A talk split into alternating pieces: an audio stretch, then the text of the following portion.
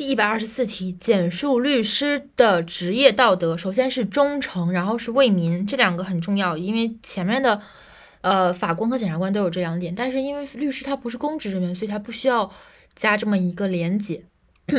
另外四个是法治、正义、诚信、敬业。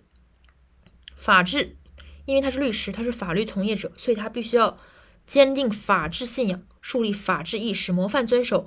宪法和法律切实维护宪法和法律尊严，然后是正义，这公平正义是核心的一种价值追求。律师应当把维护公平正义作为核心价值追求，是他们的追求啊。正义很重要。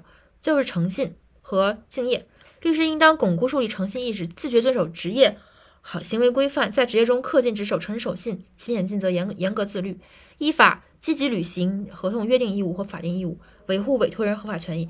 因为你在这个活动当中，你是一个委托人的这么一个身份。你是一个受托人的身份，你要维护委托人的权益，所以说你要保证你的诚信。